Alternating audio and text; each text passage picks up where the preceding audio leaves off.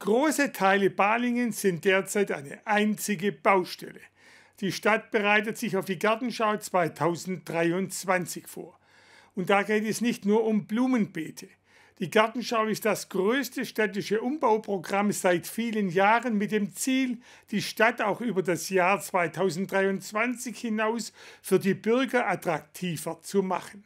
Insbesondere sollen neue Grünflächen mit hoher Aufenthaltsqualität geschaffen werden. Was sich aktuell hinter den Bauzäunen tut, sehen Sie jetzt.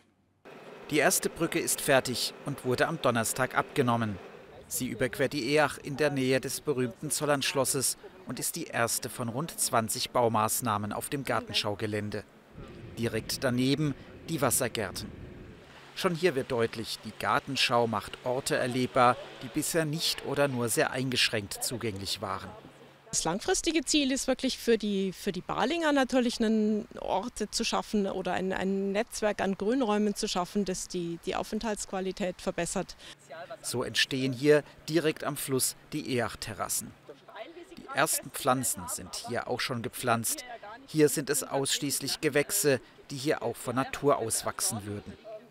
Etwas weiter flussabwärts, noch in der Altstadt, grüßen die Reste der alten Stadtmauer. Hier wird der Zwinger wieder erlebbar gemacht. Hier sollen Gottesdienste stattfinden, denn an diesem Ort wird das gemeinsame Angebot der Balinger Kirchen seinen Platz haben. Nicht weit davon der Stadtgarten, der Kern des Gartenschaugeländes und früher die einzige innerstädtische Grünanlage.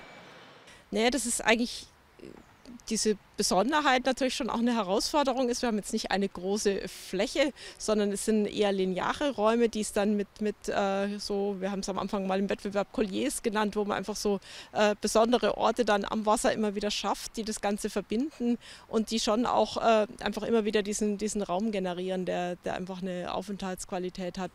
Eine weitere Herausforderung ist die anhaltende Trockenheit. Deshalb muss ständig gewässert werden. In Balingen regnet es auch im Vergleich zu umliegenden Orten besonders selten. Eine Gartenschau baut auch immer mit Grün und Grün bedarf Regen, ist aber auch natürlich von der Witterung und anderen Faktoren abhängig. Das heißt, da ist nicht nur der äh, harte Beton, der nach einem Bauzeitenplan eingebracht werden kann, sondern da muss mit lebenden Pflanzen gearbeitet werden. Aber auch mit Menschen muss und musste viel gearbeitet werden, gerade auch hier im Aktivpark, der am neuen Jugendhaus weiter im Norden entsteht. Das Konzept und die einzelnen Elemente wurden mit den Jugendlichen erarbeitet.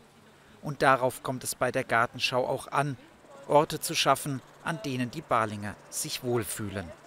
Davon lebt aus unserer Sicht so ein Projekt, das wirklich auch die Bürger der Stadt es zu ihrer Fläche machen, zu ihrem Gelände und zu ihrer Schau.